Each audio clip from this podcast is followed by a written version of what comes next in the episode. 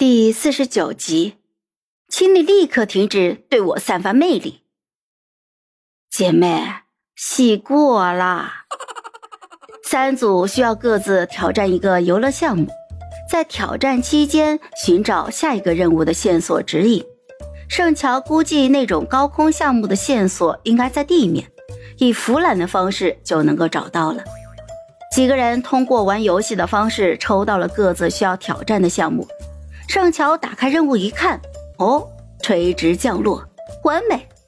一会儿升空了，让他好好找找节目组没有新意的小把戏。裴玉抽到了鬼屋，女主持人抽到了摩天轮，但是裴玉上午做任务的时候获得过一张交换卡，可以选择跟另外两组进行交换。他刚才就一直嚷嚷着恐高，大家都以为他抽到了鬼屋，应该挺满意的。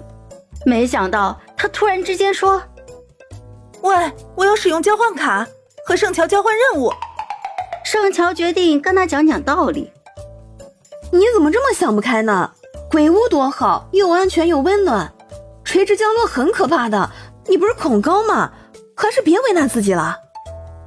我们这个节目叫环球挑战，就是因为怕，所以我才要去挑战。打这种人只有打。讲道理是没有用的。盛乔克制住打人的冲动了。那要不你跟另一组交换呢？不瞒你说，我也想挑战自己。嗯，我以前说过，摩天轮只能和男朋友一起坐，就算在拍节目，也不能违背本心啊。那他还能说什么呢？盛乔面无表情的就跟裴玉交换了任务卡。大长腿模特也恐高。抽到垂直降落的时候，就开始给自己鼓励打气，做了半天的心理建设，临到头了，不用去了，别提多开心了。转头就跟盛乔说：“ 我们运气真好。”哼哼，这下轮到他做心理建设了。也不知道国外的鬼跟国内的鬼比起来，谁更可怕一点。几个人很快就来到了鬼屋前。大门是一个骷髅头，两只空洞洞的眼睛处还亮着绿色的光。入口就是骷髅张开的嘴，一排排牙齿上还有血迹滴落。圣乔骨子里是好强的，向来不愿意在外人的面前流露脆弱，更何况怕鬼这个弱点传出去，总觉得显得他很幼稚。圣乔咬咬牙，深吸了一口气。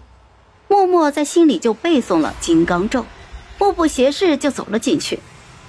大长腿还是很绅士的，自觉的走在前面。他有些紧张，但是也很兴奋，还在心里幻想了一下圣乔被吓得哇哇大叫，扑到他怀里的画面。摄像一前一后的跟着，行进的速度非常慢，走不了几步就有鬼跳出来吓人。圣乔真的是要被逼疯了，就催促道：“哎呀，能走快点吗？”太黑了，而且还要找任务线索呢。